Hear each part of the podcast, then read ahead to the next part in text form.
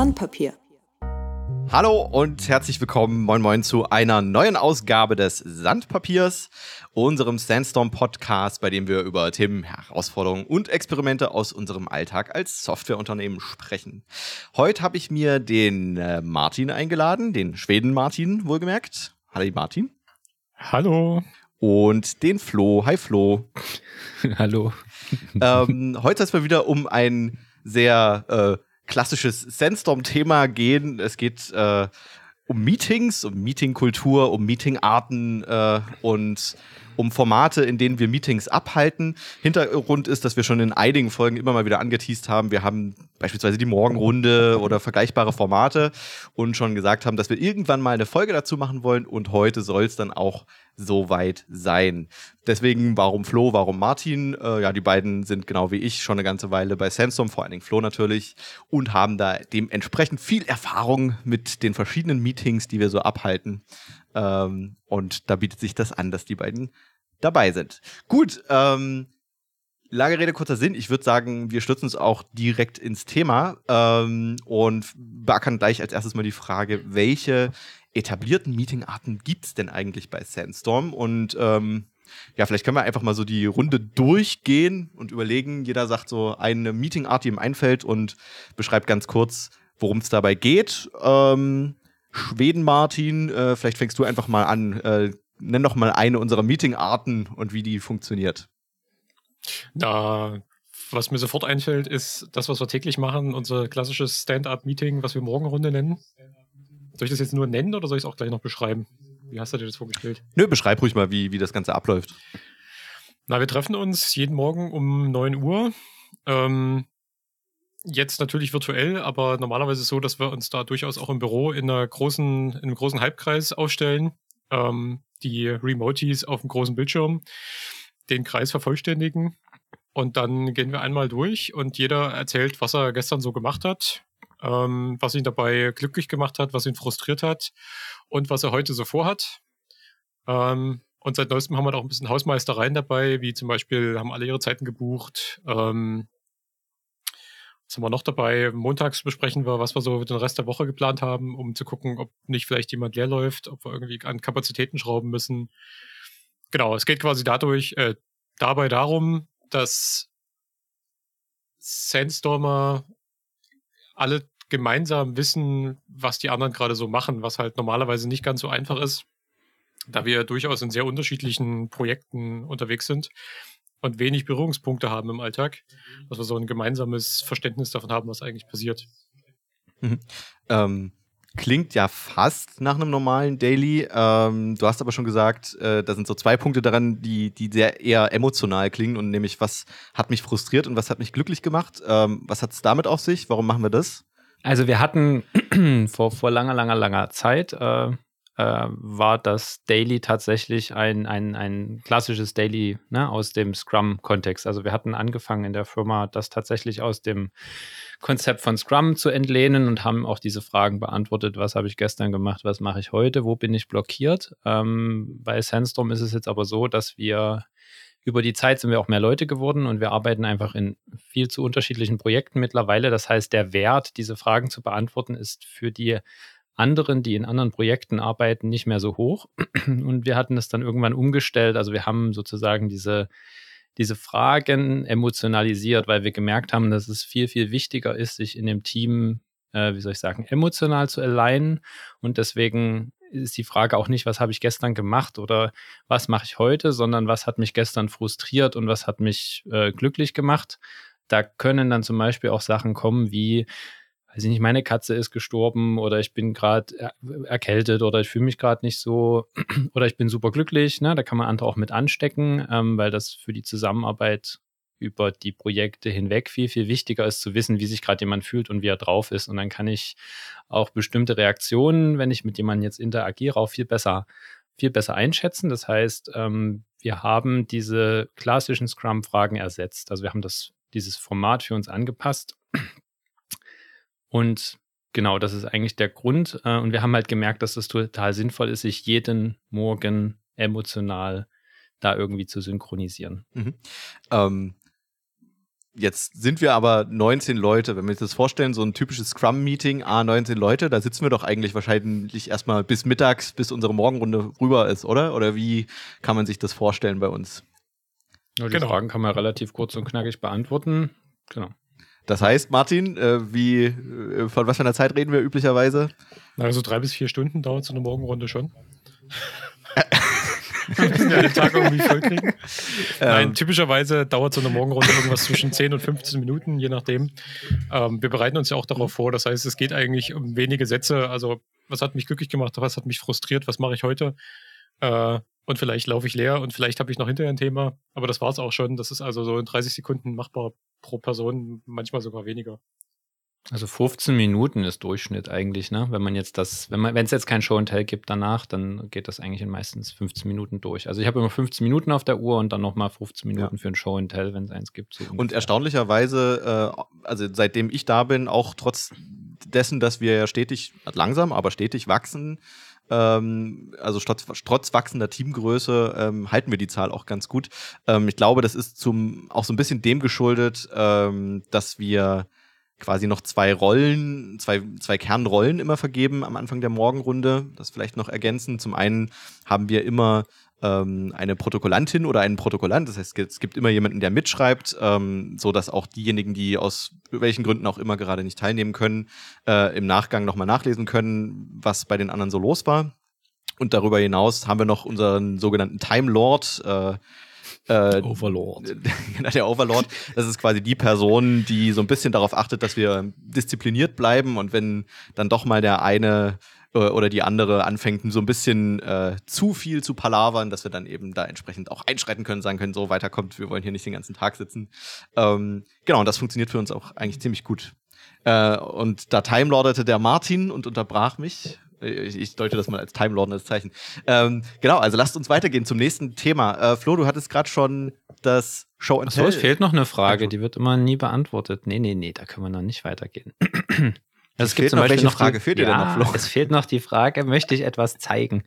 Ähm, und die wird sehr stiefmütterlich äh, behandelt. Ähm, Im Prinzip soll das so ein bisschen die Möglichkeit geben, wenn ich was Cooles geschafft habe, also wenn ich jetzt in einem Projekt unterwegs bin und ich habe irgendwas Besonderes, eine neue Funktion gebaut oder irgendwie was mit dem Kunden, ein tolles Erlebnis, das halt auch zu teilen, weil es halt auch wichtig ist, darüber zu sprechen, was man so tut und auch vielleicht sich mal ein bisschen selbst zu feiern und das mündet dann häufig in ein Show and Tell. Also ich glaube, die Frage wird nicht mehr so beantwortet, weil wir das, dieses, dieses, diesen zweiten Teil oder dieses andere Meeting jetzt institutionalisiert haben, nämlich das Show and Tell, wo Leute aus ihrem Arbeitsalltag, sage ich mal, berichten und irgendwie coole Learnings teilen, zum Beispiel im NEOS-Umfeld ähm, ne, oder, oder irgendwie über Software-Patterns. Sebastian hat jetzt letztens über, über, über Architekturkonzepte irgendwas äh, erklärt. Es kann auch einfach eine Zeile CSS sein, die mir das Leben gerettet hat oder also ne, solche, solche Sachen einfach im Team zu teilen. Das ist so ein bisschen die Ergänzung und das passiert in der Regel äh, direkt nach der Morgenrunde für die, die es interessiert. Das ist halt auch so eine Optimierung. Ne? Also es bleiben dann nur noch die Leute in einem Show and Tell, die es tatsächlich interessiert. Die anderen widmen sich dann ihren Projekten. Ähm, genau, es gibt auch manchmal Show and Tells, die ein bisschen länger gehen. Die werden dann auch manchmal noch unter der Woche eingeplant. Äh, ja, das wäre jetzt noch eine Ergänzung zum Thema Morgenrunde. Mhm.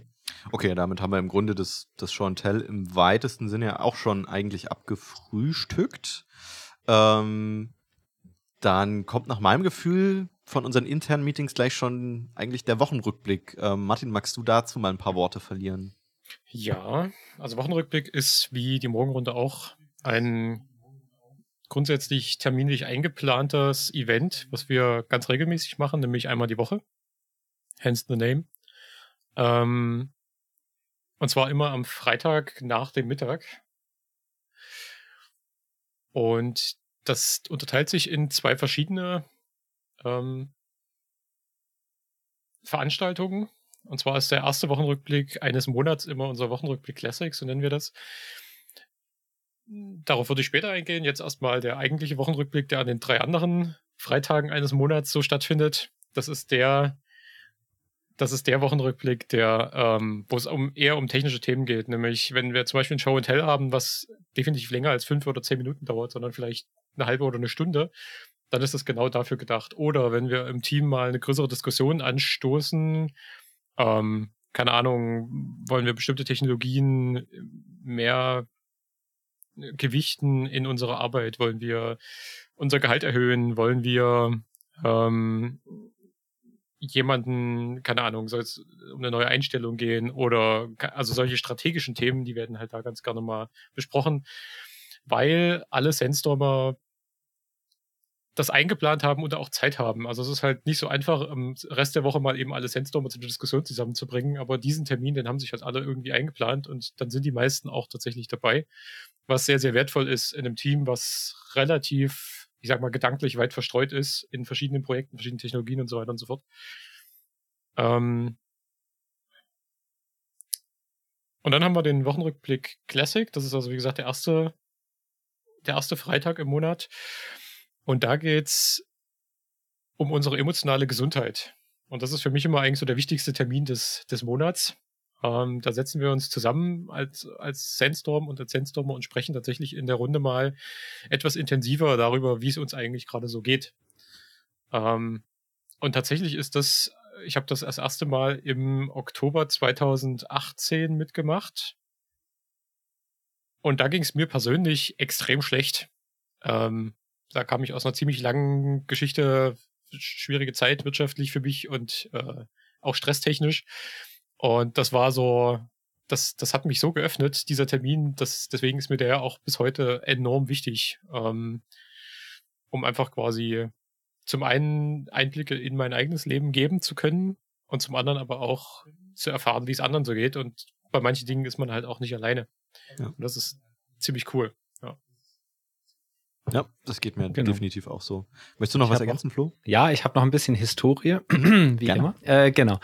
Und zwar, ähm, ich hatte ja vorhin gesagt, wir hatten ganz früher diese, diese Morgenrunde war klassisches Scrum Daily. Wir hatten zur gleichen Zeit den Wochenrückblick. Jeden Freitag war dieses Klassikformat, also was wir aktuell Klassik nennen. Das heißt, wir hatten keine, kein emotionales Alignment in der, in, der, in der Morgenrunde, sondern wir hatten das emotionale Alignment im Wochenrückblick und haben dann irgendwann festgestellt, ähm, wir wollen ein bisschen emotionales Alignment jeden Tag, also und haben sozusagen dann erstmal den Wochenrückblick Klassik abgeschafft, weil das emotionale Alignment eigentlich während der Morgenrunden dann passiert ist. Und wir haben aber irgendwann festgestellt, dass dieses mal in größeren Abständen sich mal ein bisschen mehr Zeit nehmen, über seinen, ne, seine persönliche Gefühlswelt da zu sprechen, total sinnvoll ist und haben sozusagen den, den alten Wochenrückblick wieder eingeführt und deswegen heißt der bei uns jetzt Wochenrückblick Classic. Genau, und wie Martin schon gemeint hatte, die anderen drei Freitage im Monat ähm, nutzen wir die eine Stunde für ähm, eher mittelfristige Themen, strategische Themen, taktische Themen. Ähm, genau, also tatsächlich ist die Morgenrunde dafür da, Sachen zu klären, die jetzt gerade brandaktuell sind. Ähm, einmal pro Woche so technische Show and Tells, aber auch ja, genau diese mittelfristigen strategischen Themen. Und dann gibt es bei uns noch weitere Formate, auf die wir ja später noch zu sprechen kommen, wo wir tatsächlich Strategie machen. Und das ist, das passiert dann seltener im Jahr, aber dafür nehmen wir uns dann auch nochmal extra viel Zeit. Das sind dann unsere Strategie-Workshops. Also wir haben sozusagen diese, wir synchronisieren uns für verschiedene Arten von Themen in unterschiedlich, äh, in unterschiedlichen Abständen. Genau. Vielleicht noch so viel zum, zum, zum Hintergrund. Was mir noch wichtig ist, für den Wochenrückblick zu erwähnen, ähm, also nicht für den Klassik, sondern für den Wochenrückblick, wo man größere Themen einreicht, gibt es eigentlich auch, also wir hatten irgendwann mal ähm, eine Liste mit Themen irgendwo im Intranet stehen und haben dann immer den Wochenrückblick, äh, Entschuldigung, den Wochenrückblick immer gefüllt mit diesen Themen. Und das haben wir dann aber geändert, weil wir gemerkt haben, dass die vielleicht gar nicht mehr aktuell sind. Also die, die Regel ist, wenn jemand ein, ein Thema wichtig ist, was er besprochen haben möchte im Kontext von Sandstorm und im Wochenrückblick, dann muss er dieses Thema, sag ich mal, wie ein bisschen pitchen. Also er muss kurz erklären, worum geht's ihm, warum ist ihm das Thema wichtig. Das sind so diese Fragen, die dann bei uns beantwortet werden. Äh, und vielleicht auch für wen ist das Thema relevant. Und dann wird das Thema eingeplant. Wir haben eigentlich kein Backlog an Themen, was wir dann abarbeiten, sondern das kommt immer, sage ich mal, wochenaktuell wird das von den Leuten eingebracht. Das ist auch vielleicht noch wichtig zu sagen. Mhm. Genau.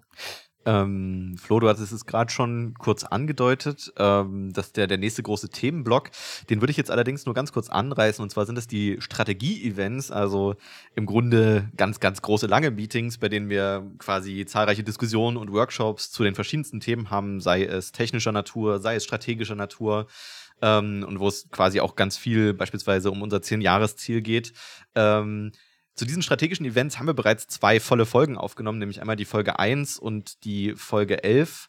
Ähm, das heißt, wen das interessiert, wie das ganz im Detail aussieht, die können sich einfach diese beiden Folgen mal anhören. Da gehen wir da sehr genau drauf ein.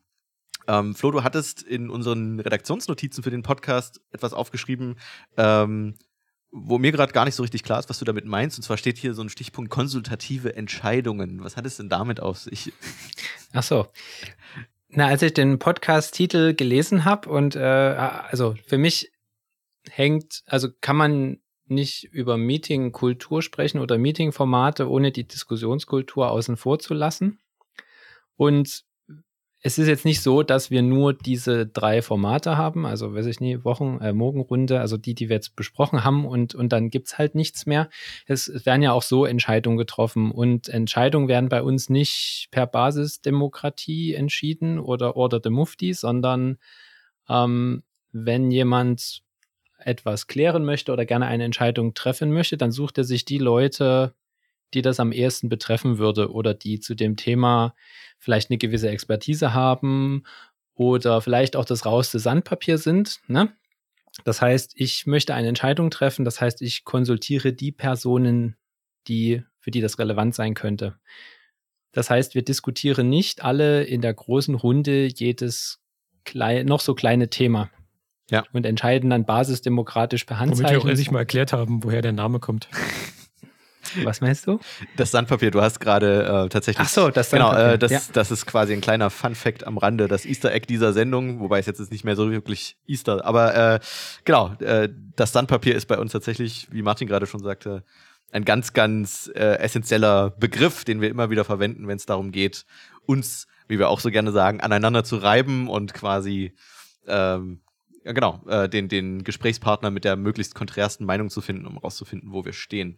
Ähm, genau, das ist jetzt vor allen Dingen so in den letzten zwei Jahren haben wir das so ein bisschen be benennen können auch mittlerweile. Ja. Ne? Also vorher haben wir das immer konsultative Entscheidungen genommen. Das gibt es auch. Da ist nicht so viel Reibung da, sage ich mal. Wenn ich jetzt ein technisches Problem habe, gehe ich halt zu der Person hin, die mir mit dem technischen Problem helfen kann und ich entscheide mich dann halt für Weg A oder B. Da gibt es nicht so viel wie soll ich sagen, so viel Körnung auf, den, auf dem Sandpapier, an der ich mich abrubbeln könnte.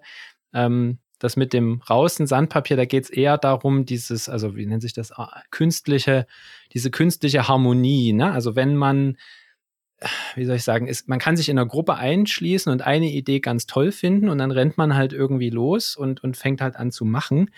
Ähm, was aber viel cooler ist, ist, wenn man, ja, die Idee ist vielleicht gut und wir sind uns alle einig, dass die gut ist, aber lasst uns doch mal eine Person finden, die vielleicht eine andere Meinung hat, also von der wir auch wissen, dass die garantiert eine andere Meinung haben wird. Und nicht den Weg des geringsten Widerstandes gehen, sondern sich diese Person mal in eine Diskussion reinzuholen, weil aus diesen Diskussionen entsteht viel, äh, so viel mehr als einfach nur, wenn man in so, ein, in so einem Einheitsbrei schwimmt. Ne? Und was man ja auch machen kann, selbst wenn sich alle einig sind, kann man ja diese Gegenposition auch mal bewusst einnehmen, um die Idee zu challengen. Und das ist so dieses, was mir bei Sandstorm jetzt über die letzten Jahre haben wir das auch kultiviert. Das macht halt sehr, sehr, sehr viel Spaß einfach, weil, weil die Lösungen, die am Ende rauskommen, sind halt viel, viel, sag ich mal, tiefgründiger oder weiß ich nicht, da kommen halt andere, andere, andere Lösungen raus, wenn man sich halt auch mal andere Ideen anhört oder auch die bewusst äh, sich abholt. Ja. Von kritischen Stimmen auch. Das finde ich halt sehr, sehr angenehm. Ja, das geht mir genauso. Ähm, wir haben, glaube ich, noch im Wesentlichen so zwei bis drei interne Meetings, die wir jetzt noch nicht so angedeutet haben, die äh, auch eher unformell sind. Das ist zum einen so das zum Hörer greifen und tatsächlich mal face-to-face -face oder Ohr zu Ohr äh, mit einer anderen Person zu sprechen. Ähm, Flo, ich weiß, du machst das sehr gerne, dass du mal einfach äh, jemanden anrufst, wenn du das Gefühl hast, irgendwie äh, brodelt was. Ähm, magst du kurz darauf eingehen, was, was ist da der Hintergedanke? Wo, wo geht da die ja, Reise hin? Wir sind halt alle irgendwie Menschen, ne? Jeder hat so seine, wie soll ich sagen, jeder tickt halt ein bisschen anders. Mhm. Und Kommunikation ist immer ein ne, zweigleisig, äh, zweigleisig, nee, zweigleisig ist, glaube ich, die falsche Metapher. Aber es gibt halt einen Empfänger und einen, einen, Sender und auf beiden Seiten können halt irgendwie Fehler passieren. Entweder ich sende falsch oder der andere versteht es falsch und dann kommt es halt zu Missverständnissen und das passiert im Arbeitsalltag.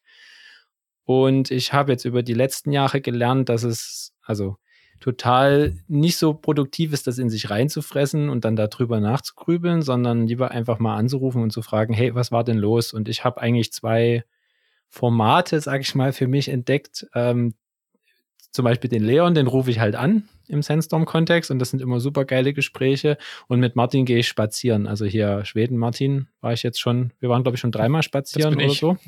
Das ja. heißt, wir machen das ist der Martin, genau. Wir machen einen digitalen Spaziergang, wo wir dann, ne, also mit Knöpfchen im Ohr und Handy dran und dann, dann reden wir halt mal über Gott und die Welt und wo wir, und dann vielleicht auch darüber, wo es ein Missverständnis gab. Ähm, genau, und ja, und das finde ich, also es kostet mich auch manchmal Überwindung, da jemanden anzurufen und zu sagen, hey, habe ich das richtig verstanden oder so, aber hinterher bin ich halt immer super happy. Ne? Also das, äh, also ich hatte noch keine Situation, wo ich hinterher schlechter rausgegangen bin, als ich in die Situation reingegangen bin. Ich weiß nicht, wie. Martin Geht dir das auch so, Martin? Bist du hinterher? Ja, das ist tatsächlich, nee, das ist tatsächlich, das haben wir jetzt auch, also wir haben in den letzten, in den letzten Wochen uns auch intern sehr viel mit Kommunikation beschäftigt.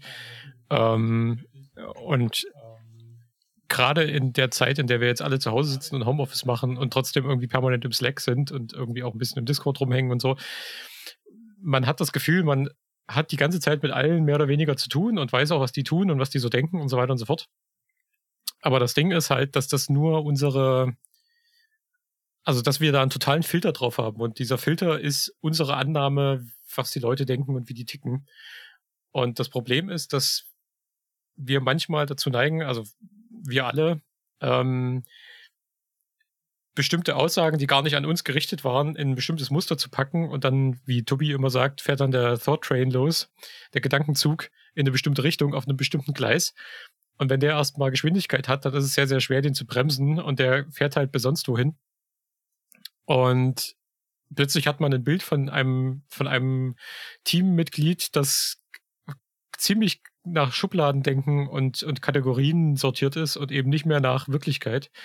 Und dann um dem vorzubeugen und da auch schlechter Stimmung im Team vorzubeugen, ist halt dieses eins zu eins Gespräch und das wir rufen uns mal an und quatschen einfach mal unfassbar wertvoll. Also gerade wenn man merkt, dass da so ein Thought Train losfährt, ist es total wichtig, sich mal anzurufen und mal miteinander zu sprechen und eben auch nicht zwischen Tür und Angel. Also ich, was ich halt manchmal erlebe, ist, dass Leute gerade im Discord mal eben vorbeigeflogen kommen und sagen, können wir mal kurz drüber sprechen über XY? Dann sprichst du mit denen fünf Minuten, dann hast du das Gefühl, A, Produktivität ist im Arsch, B, eigentlich hat, ist nicht gesagt worden, worum es eigentlich geht, weil die Zeit war zu kurz und du hast vollkommen andere Gedanken gehabt. Und C konntest du dich überhaupt nicht auf das Gespräch konzentrieren. Das heißt, du hast wahrscheinlich auch ziemlich einen Bullshit äh, gesagt. Ähm, und deswegen ist es viel sinnvoller zu sagen, hey, wollen wir heute Nachmittag mal miteinander im Blog gehen? Dann ist das wie unsere, unser Wochenrückblick quasi ein fester Termin und man hat Zeit. Und ich gehe dann tatsächlich auch, wenn, wenn Flo mich anruft zum Beispiel, oder mit dem Leon mache ich das auch ganz viel, oder auch mit, mit dem Tobi zum Beispiel, und auch mit dem Sebastian, also ja, mit einer ganzen Reihe an Leuten. ähm, dass ich dann tatsächlich auch rausgehe. Also ich gehe dann raus, ich gehe entweder mit dem Hund tatsächlich eine Runde oder ich gehe in den Garten und, und setze mich in die Sonne oder ich äh, ja, eigentlich suche ich immer die Sonne, deswegen bin ich auch ziemlich braun geworden dieses Jahr schon ähm, weil ich so viel telefoniere und, und dabei mich halt auch mit den Leuten abstimme. Und das halte ich für enorm wichtig. Also gerade im Moment. Mhm. Ja. Wir haben dir noch einen Namen gegeben. Ich glaube, Tobias hatte mal so einen Namen in den Raum gestellt. Rumbling. Also, dass mal zusammen so ein bisschen rumbeln. Lass mal rumbeln. Lass mal ich habe da was, lass mal kurz, ne? Ja, so zackig. Ready to rumble. Ready to rumble. In the one corner, in the other. Also, nein, so ist es natürlich nicht. Äh, ja, genau. Ich, genau, ich finde den Begriff nach wie vor noch, also noch so ein bisschen strange, ja. weil er für mich so wahnsinnig konfrontativ klingt. Ähm, aber. Work in progress, work in progress. Ja. Ähm, Martin, du hast außerdem ähm, auch maßgeblich äh, eine, eine Meeting-Art noch bei uns mit eingebracht, die gerade jetzt zu Corona, jetzt gerade ist sie leider wieder ein bisschen eingeschlafen, aber die uns schon das eine oder andere ähm, größere äh, Sandstorm-Ründchen sozusagen verschafft hat, was ich immer sehr, sehr angenehm fand, äh, die Fika. Ähm, wir haben es, glaube ich, schon mal in ein, zwei Remote-Podcasts in jüngster Vergangenheit kurz angedeutet. Ähm, magst du noch mal für die Hörerinnen und Hörer zusammenfassen, was die Fika ist und was dieser komische Name bedeutet vielleicht? Also was er genau bedeutet, weiß ich nicht. Das ist das Wort, was Schweden benutzen, um gemeinsames Kaffeetrinken zu beschreiben. Das ist halt Teil der schwedischen Arbeitskultur. Ähm, also ich habe das im Kovo sehr viel mitbekommen und jetzt auch durch, durch meine Frau, die ähm, das auch immer wieder davon erzählt. Ähm, es ist quasi in Schweden so, dass das Kaffeetrinken zur Arbeitskultur dazugehört, das Gemeinsame. Das heißt, man trifft sich halt zwei, ein, zweimal am Tag zusammen zu einer Fika. Das bedeutet, dass Kollegen von den unterschiedlichsten äh, Abteilungen, die normalerweise auch relativ wenig miteinander zu tun haben, sich zum Kaffee trinken treffen, gemeinsam ein süßes Teilchen essen und einfach mal so 20 Minuten oder auch eine Stunde miteinander schnacken und ähm, ja, sich austauschen, sich kennenlernen, ähm, Connections vertiefen, ähm, das Netzwerk ausbauen, vor allem das Inter, ich sag mal, das, das firmeninterne, abteilungsübergreifende Netzwerk, was ja gerade für große Firmen enorm wichtig ist. Und jetzt höre ich schon ganz viele aufschreien und sagen, zwei Stunden am Tag Kaffee trinken als Arbeitszeit, was ist los? Die Schweden, die faulen Schweine.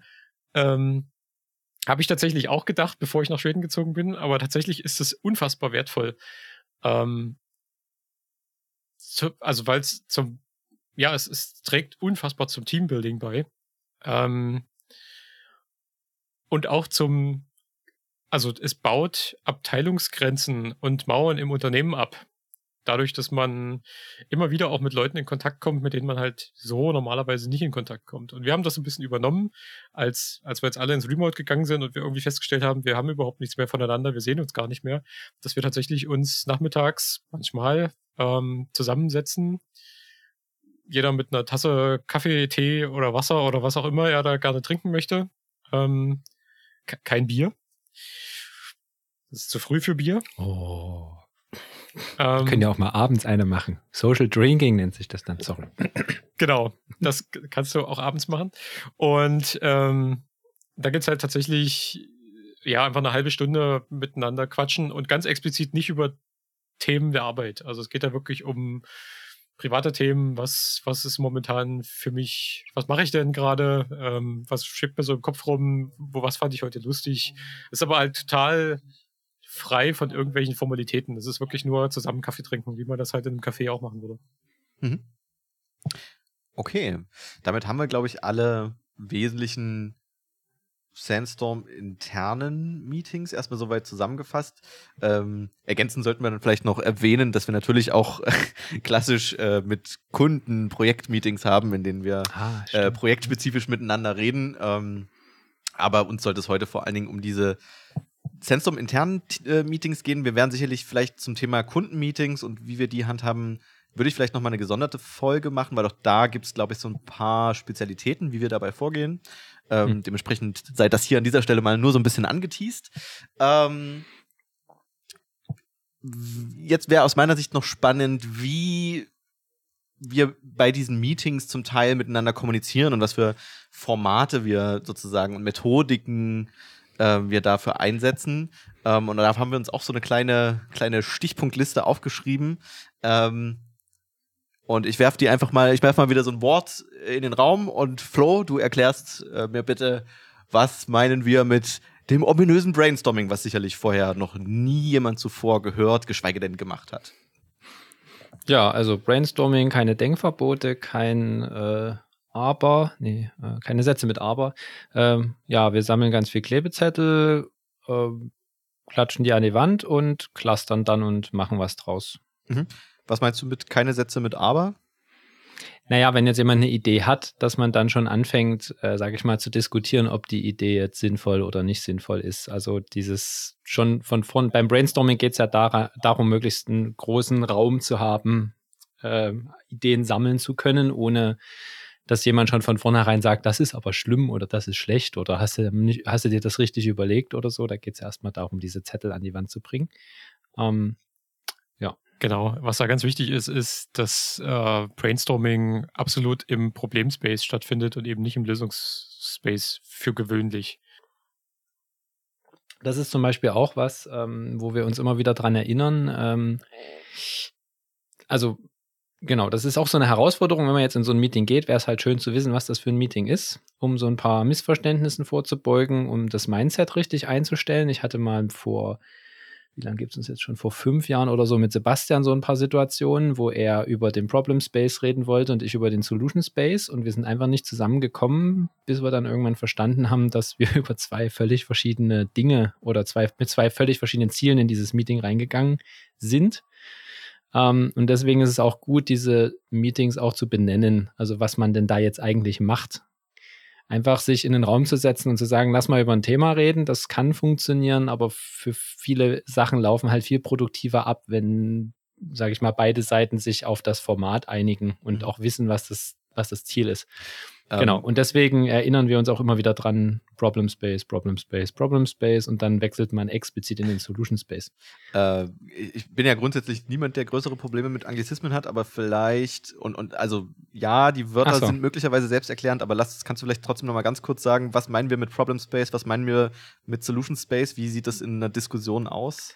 Wir versuchen erst das Problem zu, äh, zu verstehen mhm. im ersten Teil und trennen das dann von der eigentlichen Lösung. Also wir vermischen, wir versuchen nicht Problem verstehen mit Lösung finden zu vermischen. Mhm.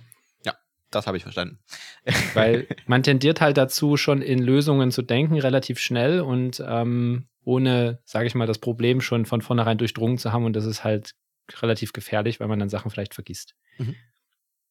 Ähm, ein weiteres Format, dem wir uns hin und wieder bedienen, ähm, sind die sogenannten Blitzlichtrunden. Ähm, Martin, was hat es damit auf sich? Das, äh, ah, du weißt gar nicht. Du weißt nicht, gute Frage. Okay, dann Flo. Das habe ich da reingeschrieben. Ich kann es erklären. Dafür müssen wir für die Hörerinnen und Hörer vielleicht ganz kurz ähm, nochmal erläutern, wie denn eigentlich so ein, so ein Podcast oft auch bei uns abläuft. Häufig machen wir uns vorher Gedanken und sammeln gemeinsam schon Themen in so einem kleinen Redaktionsplan. Ähm, und heute sind einige dieser Inhalte sehr stark von Florian befüttert worden. Sorry. Ähm, nein, nein, das ist ja sehr, sehr gut. Äh, und dementsprechend kann es durchaus sein, ähm, dass das eine oder andere dem äh, der einen oder anderen Person gar nicht so geläufig ist, ähm, ist insofern ganz spannend. Ich denke, das deutet schon so ein bisschen darauf hin, dass die Blitzlichtrunden etwas sind, was tendenziell eher selten vorkommt. Ähm, äh, aber der Begriff fällt durchaus hin und wieder in seltenen Fällen. Also Flo, bitte nochmal an dich. Was meinst du mit der Blitzlichtrunde? ich glaube, die Blitzlichtrunde kommt relativ häufig vor, nur dass wir den Namen noch nicht, äh, den Namen gibt es bei Sandstorm wahrscheinlich noch nicht. Ich kenne den aus dem Vereinskontext. Ah, okay. ähm, da gibt es das auch. Da habe ich den Begriff gelernt und konnte den dann mit dem Format irgendwie übereinbringen. Mhm. Ähm, Genau, bei der Blitzlichtrunde geht es darum, dass man möglichst schnell ein Stimmungsbild abholt, die Runde rum, Häufig bereiten wir dafür Fragen vor, die die einzelnen Leute beantworten sollen. Im besten Fall sind die Antworten schon wirklich ausformuliert, also dass man halt nicht ja, dann noch ins, na, ne, ins Erklären kommt und abschweifen. Und in der Blitzlichtrunde dürfen nur Verständnisfragen gestellt werden an die Person. Also wenn man jetzt irgendwas nicht verstanden hat, es darf nicht diskutiert werden. Und es wird auch moderiert. Und das Ziel ist halt in möglichst kurzer Zeit ein möglichst breites Stimmungsbild abzuholen. Ähm, damit kann man zum Beispiel sehr effektiv auch in größeren Runden, sage ich mal, Feedback einsammeln, ohne dass so ein Meeting dann explodiert. Na, also wir sind mittlerweile auch 18 Leute und ähm, wir merken, dass diese Meetings immer länger werden.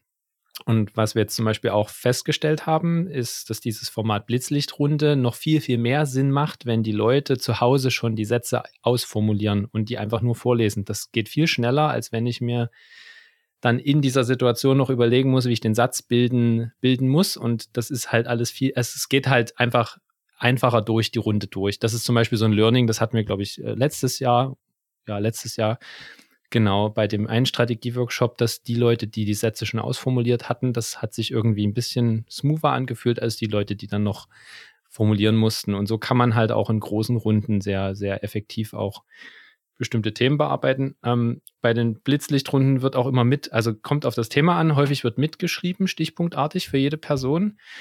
Was man dann nämlich am Ende machen kann, wenn man so ein Whiteboard voll mit diesen mit diesen einzelnen Aussagen der einzelnen Leute hat. Wir unterstreichen dann manchmal wiederkehrende Themes, äh, also wiederkehrende Muster. Na, wenn jetzt eine Person zum Beispiel gesagt hat, beim beim Thema Zehn-Jahres-Ziel geht es um Nachhaltigkeit und das kommt dann halt zehnmal, dann kann man die halt zehnmal unterstreichen und dann ist es anscheinend ein, ein wichtiges Thema und dann kann man in eine detailliertere Diskussion zu diesem Thema einsteigen. Zum Beispiel, das ist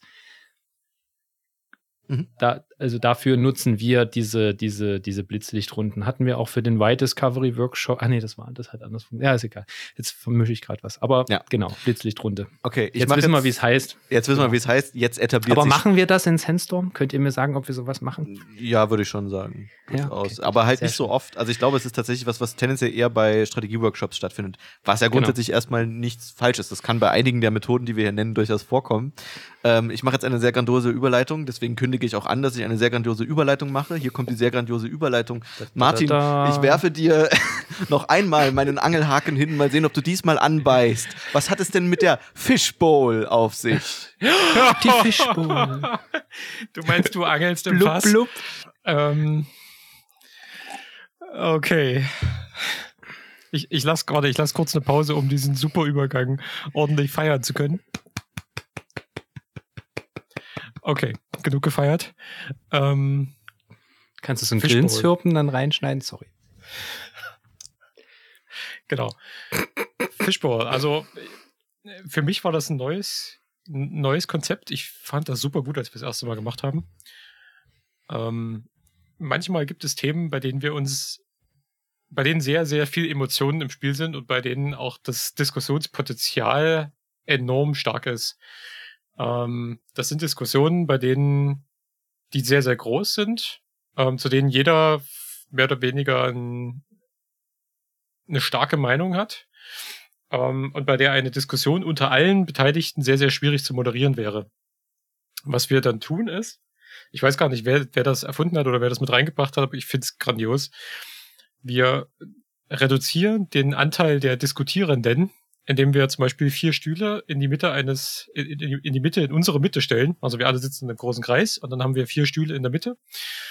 Und ähm, auf diesen vier Stühlen sitzen vier Leute, die dürfen diskutieren. Und das sind die einzigen, die diskutieren und alle anderen sind außenrum und hören zu. Und wenn ich jetzt eine bestimmte Position, also wenn eine bestimmte Position in der Diskussion aufkommt, zu der ich auf jeden Fall etwas sagen möchte, kann ich mich erheben und kann quasi einen dieser Stühle für mich beanspruchen. Und dann muss einer von den anderen Vieren aufstehen und raustreten aus der Diskussion. Ähm, was dazu führt, dass die Diskussion einfacher zu moderieren ist. Also es gibt immerhin noch ein, es gibt immer noch einen Moderator, der kann auch eingreifen und kann sagen, also wenn jetzt zum Beispiel die vier, die da sitzen, partout nicht aufstehen wollen, keiner von denen, aber es gibt irgendwie Leute, die gerne teilnehmen möchten an der Diskussion, dann kann der also auch unterbrechen und kann dafür sorgen, dass äh, etwas Hitze aus der Diskussion rausgenommen wird und da auch mal neu sortiert werden kann. Ähm, mhm. Und diese vier diskutieren quasi, also ich ich trete ein in die Diskussion, ich bringe meine, meine Meinung, mein, mein Standpunkt dar. Ähm, ich kann den auch verteidigen, bis quasi klar ist, dass mein Standpunkt genug zur Diskussion beigetragen hat, dann kann ich die Diskussion wieder verlassen.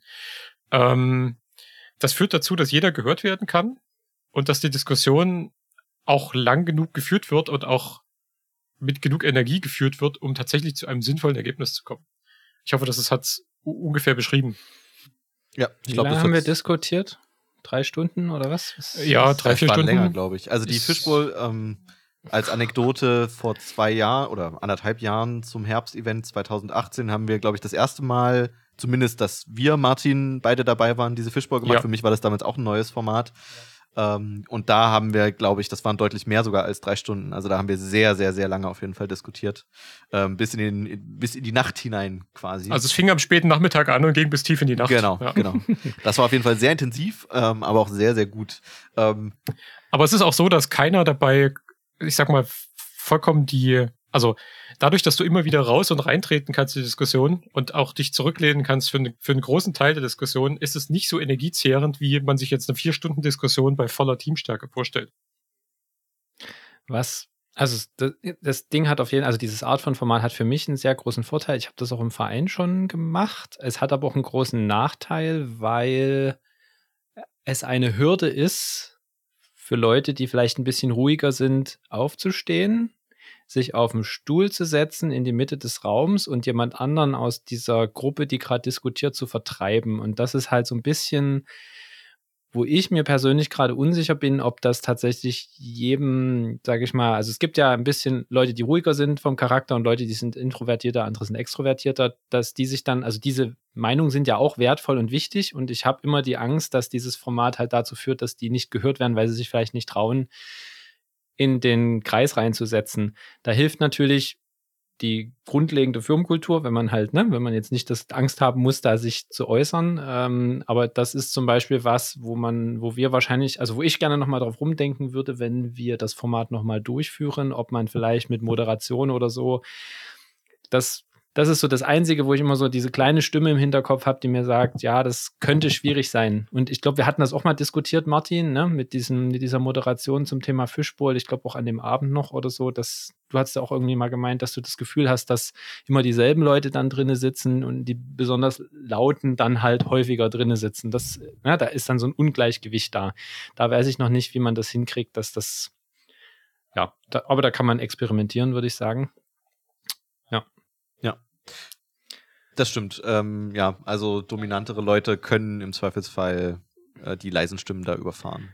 Genau, bei sowas hilft dann dieses Blitzlichtrunde als Format. Ne? Wenn jeder seinen Sprechanteil hat und das geht die Runde rum, dann bist du nicht, dann musst du nicht diesen Schritt gehen, dich irgendwo in die ja. Mitte des Raums zu setzen. Das ne? für so eine, das funktioniert dann. Also das eher. muss man vielleicht auch dazu sagen, dass es bei uns ja auch oft, sage ich mal, also gerade bei Strategie-Events äh, eine Kombination natürlich aus diesen Formaten gibt ähm, und dadurch, glaube ich, sich das ganz gut ergänzt. Plus ähm, dass selbst die eher introvertierten äh, Sandstormer und Sandstormer bei uns artikulieren, wenn sie das Gefühl haben, nicht zu Wort zu kommen. Ähm, die würden dann vielleicht nicht in so eine Runde reinspringen, aber sie würden zumindest, äh, so mein Gefühl, irgendwie artikulieren, dass, dass sie das Gefühl haben, noch nicht gehört worden zu sein. Aber ich glaube, natürlich ist es für die Hörerinnen und Hörer an der Stelle total wichtig, wenn ihr auch so eine Fischball oder so machen wollt, solltet ihr euch sehr bewusst über die Zusammensetzung eurer Gruppe sein und welchen Einfluss quasi auch das Format darauf haben kann.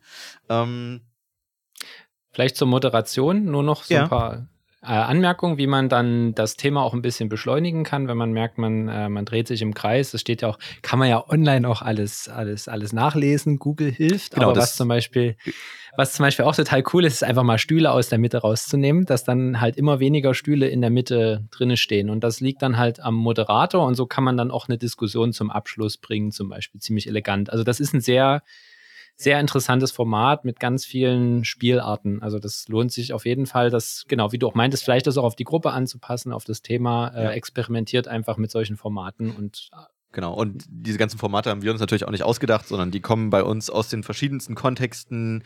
Äh, jeder bringt irgendwie immer mal was mit, äh, sage ich mal so äh, salopp gesagt, und ähm, wir gucken dann, inwieweit das für uns äh, in, in, in Sandstorm-Kontext ähm, funktioniert.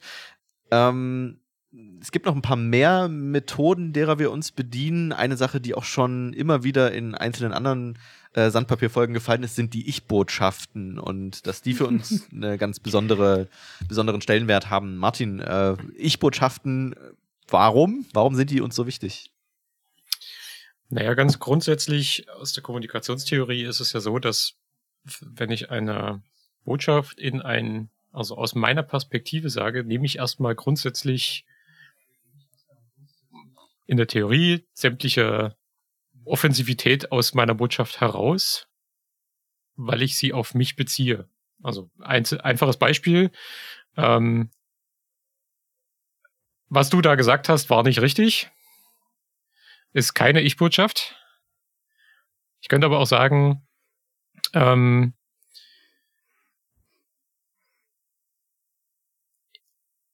ich habe eine andere Erfahrung gemacht zu dem, was du berichtet hast, zum Beispiel. Das wäre jetzt eine Ich-Botschaft. Ähm, oder ich habe das anders wahrgenommen oder ich habe etwas anderes gelernt oder so weiter. Also um quasi den, den eigenen Horizont als Ausgangsgrundlage für das Gespräch zu machen. Ähm, hier haben wir auch in letzter Zeit gelernt, auch das ist immer mit einem mit einem bisschen Salz zu sehen. Da muss man auch vorsichtig sein, denn auch gerade Ich-Botschaften können wenn man sie richtig anwendet, sehr angreifend sein. Wenn ich zum Beispiel etwas sage wie. Ich denke, deine Frisur ist scheiße. Zum Beispiel. Sorry. Ja, das meine ich gar nicht, sondern eher, es gibt eine Art und Weise, durch eine Ich-Botschaft sehr klar zum Ausdruck zu bringen, dass ich dir nicht vertraue. Und mhm. das kann sehr angreifend sein. Also zum Beispiel, wenn ich sage, ähm,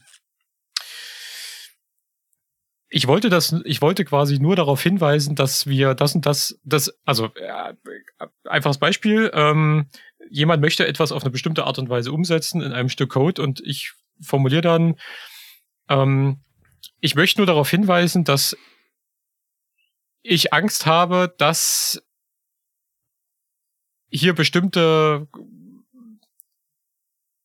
Gedanken vergessen werden, sich zu machen. Das war jetzt ziemlich streng, ziemlich komisch formuliert. Ich habe ein echtes, sozusagen ein echtes Ereignis im Hinterkopf, will das aber jetzt nicht hier ausbreiten. Ich verstanden. Genau, es geht das halt wirklich darum, dass ich auch mit Ich-Botschaften angreifen kann. Deswegen immer drüber nachdenken, ist das wirklich eine Ich-Botschaft, die ich sage, weil ich hier aus meinem Horizont berichten will, oder ist das eine Ich-Botschaft, die eigentlich nur ein versteckter Angriff ist? Aber grundsätzlich, zurück zu eigentlichen, zum eigentlichen Thema Ich-Botschaften sind ziemlich interessant, weil sie die Aggressivität aus einem Satz herausnehmen können. Das geht ja auch so ein bisschen in dieses gewaltfreie Kommunikation auch. Ne? Das geht dann wahrscheinlich noch ein Stückchen weiter. genau.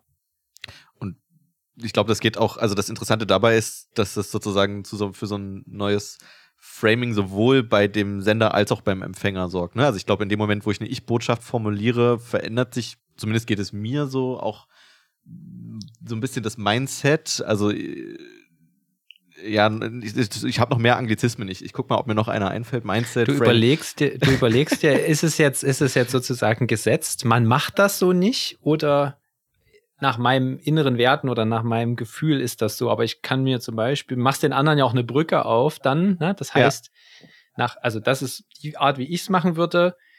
Äh, so, das heißt ja nicht, dass das total schlecht ist, was du machst, zum Beispiel. Also ja. Also, also macht, war das das? Nee. Ja, doch, ich glaube schon. Ähm, also, es, ja, ich, ich krieg's gerade nicht formuliert. Ähm, also ich überlege mir, wenn ich eine Ich, äh, ich mache das ja auch bewusst, ich mach, oh, ich muss jetzt eine Ich-Botschaft äh, formulieren, das Thema ist mir wichtig, ich werde ja. emotional, dann sollte ich auf jeden Fall es tunlichst vermeiden, jetzt einfach einen rauszurotzen, sage ich mal auf gut Deutsch, und zu sagen, das macht man so nicht, das ist scheiße, das ist, ne, das funktioniert so nicht, sondern dann würde ich mir schon Gedanken machen, das kommt auch häufig, also dieses erst den anderen verstehen, sich die Zeit lassen, darüber nachzudenken, wie ich darauf reagiere und dann zu reagieren. Ja. Seek und first to understand. Seek first to understand and to be understood. Genau. Ja, Anglizismus. Sollen wir das jetzt übersetzen? okay. Ähm, ja, aber ich glaube, der, der, Kern, äh, der Kern der Ich-Botschaft ist, ist weitgehend rübergekommen. Ähm, ist nicht das Ich, sondern die, wie du es tatsächlich formulierst. Genau. genau. Martin, du hast gerade schon äh, in, in, einem Nebensatz ähm, das Wort Angst fallen lassen. Und auch da haben wir im Laufe der Zeit so eine sehr bewusste Haltung zu ähm, äh, aufgebaut, nämlich dass wir Ängste klar artikulieren wollen. Ähm, warum machen wir das? Warum ist es uns so wichtig, dass Ängste ausgesprochen werden in der Diskussion? Naja, das ist, also ich bin der, der das wahrscheinlich am kritischsten sieht mit diesem, ähm, mit dieser angstbasierten Kommunikation. Ähm, vor allem, weil ich finde, es hat ein bisschen Überhand genommen. Grundsätzlich die Idee ist es, dass ich, äh, wenn ich einer Idee kritisch gegenüberstehe, dann verbinde ich in den meisten Fällen eine, die Befürchtung, dass etwas in eine bestimmte Richtung marschiert, die ich nicht unterstützen kann oder möchte. Äh, ein, ein Beispiel.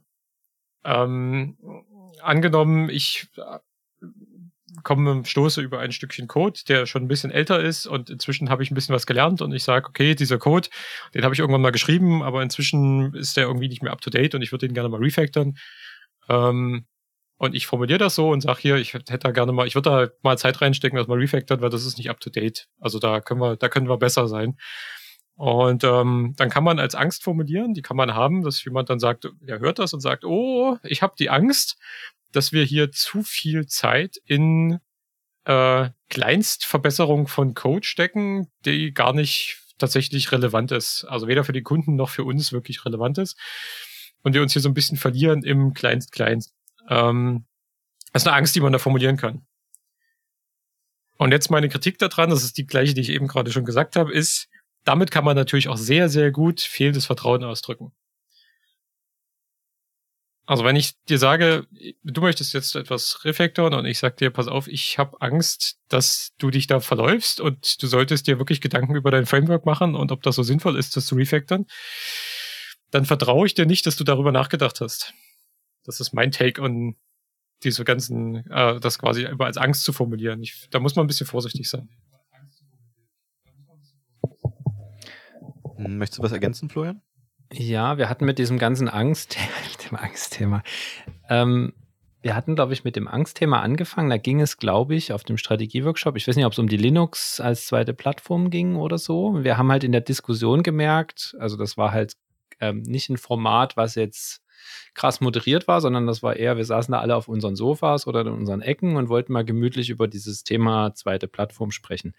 Und dann ging es halt los, dass man sich so gegenseitig Argumente um die, das ist, ja, es ist auch riesengroß geworden. Es ist sehr emotional geworden, weil viele Leute da irgendwie Emotionen in irgendeine Richtung haben und dann fängt man an, dieses Emotionale mit Fakten irgendwie zu vermischen und sich das dann so gegenseitig, sage ich mal, um die Ohren zu hauen. Und was wir rausgefunden haben, in dem, in dem, in die meisten Argumente waren Angst induziert. Ich habe die Angst, dass wir als Sandstorm jetzt zum Beispiel zu viel Geld in dieses Thema äh, Evaluier e-, Evaluation stecken oder ich habe die Angst, ähm, dass ähm, ja, dass da irgendwas nicht funktioniert und dass wir da nicht mehr produktiv arbeiten können oder dass wir eine Zweiklassengesellschaft bei Sandstorm schaffen, die einen mit ihren Linux-Rechnern, die anderen mit ihren MacBooks. Und das ist halt für den, für den Zuhörer ist das ja wichtig.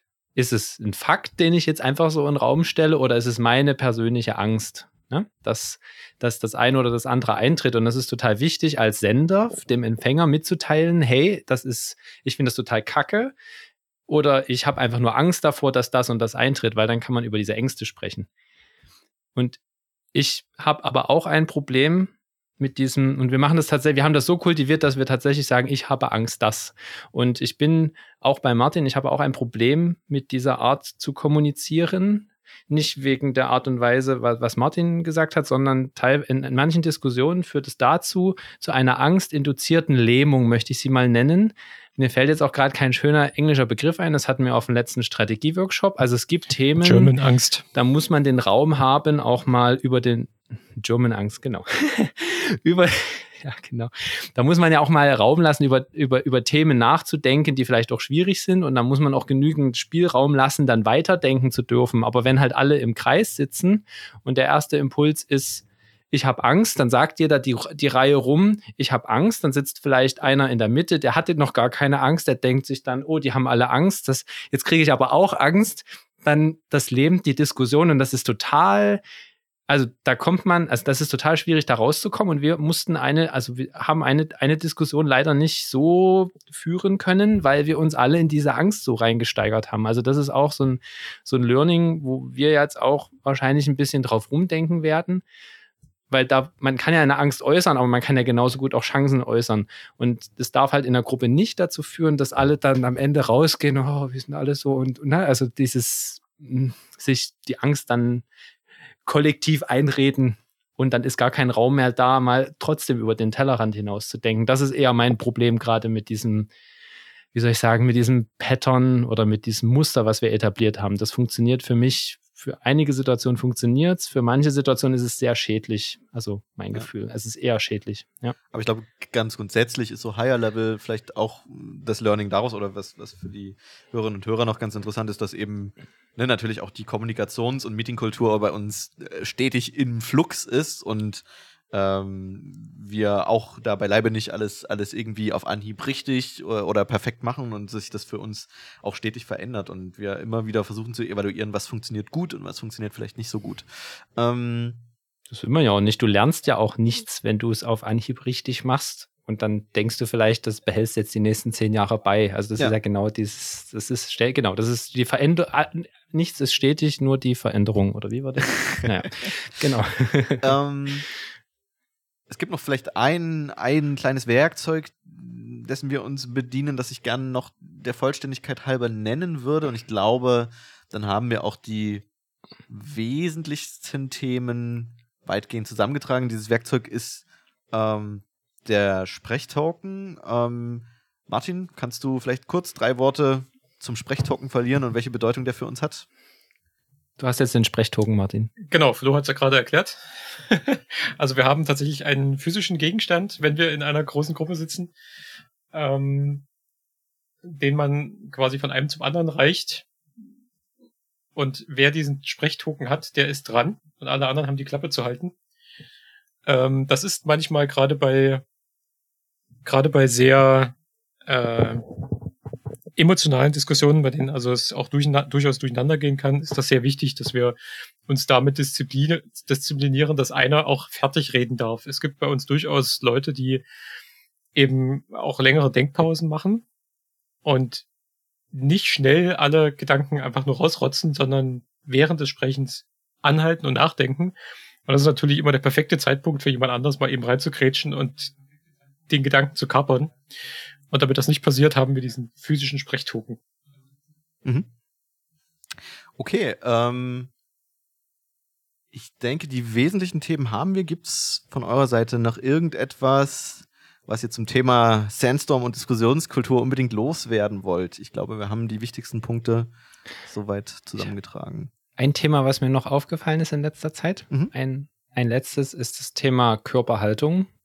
Oh ja, in Meetings. Ähm, das habe ich auf dem letzten Strategieworkshop äh, beobachtet und auch jetzt bei einigen, wo, also bei einem Wochenrückblick war es, glaube ich, dass die Körperhaltung auch sehr viel Auswirkungen darauf hat, wie soll ich sagen, wie wach die Leute sind in der Diskussion oder wie, wie gut man durch so eine Diskussion durchkommt. Und wir hatten schon Situationen, wo Leute auf dem Sofa lagen oder irgendwo auf dem Boden und das war dann eher so eine relaxte Atmosphäre und super chillig. Ich finde es, glaube ich, cool, wenn wir da in Zukunft vielleicht auch ein bisschen in die Richtung drauf achten, weil wenn ich aufrecht irgendwo in einer Diskussion sitze und mich daran beteilige, dann passiert irgendwas anderes. Also dann komme ich, also ne, das, die Körperhaltung macht irgendwas mit mir.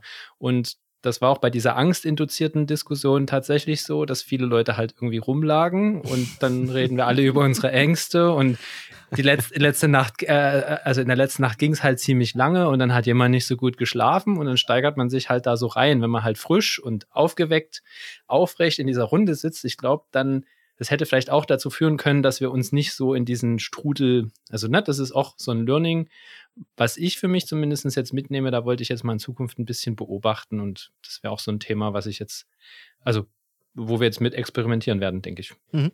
Martin, möchtest du noch was ergänzen?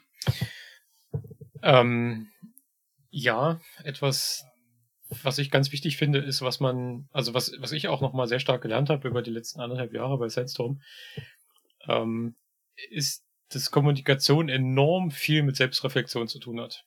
Und alles, was wir gerade gesagt haben, also vor allem die Sache mit der Ich-Kommunikation und dem, dem Angst, äh, Ängste zu verbalisieren, aber auch Motivation zu verbalisieren oder ähm, sich an Diskussionen zu beteiligen, das alles hat sehr, sehr viel damit zu tun, seinen eigenen Standpunkt überhaupt zu kennen und zu verstehen, was in mir welche Gefühle auslöst. Und das braucht ein extrem hohes Maß an Selbstreflexion. Und ich finde es sehr erstaunlich, auch zu beobachten, dass wir alle da sehr viel besser werden mit der Zeit.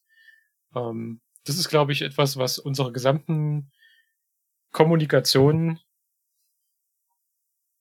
insgesamt zugrunde liegt. Also unsere Kommunikation bei Sandstorm ist, dass wir alle versuchen, selbstreflektiert an Punkte ranzugehen. Mhm.